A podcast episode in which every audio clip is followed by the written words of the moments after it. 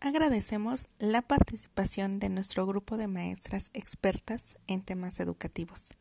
Nos ayudaron a ampliar los temas de evaluación de programas federales, como las escuelas de tiempo completo, el fortalecimiento de la calidad educativa, la dotación de infraestructura adecuada en las escuelas y el desarrollo de cultura con base el presupuesto dotado en el 2018.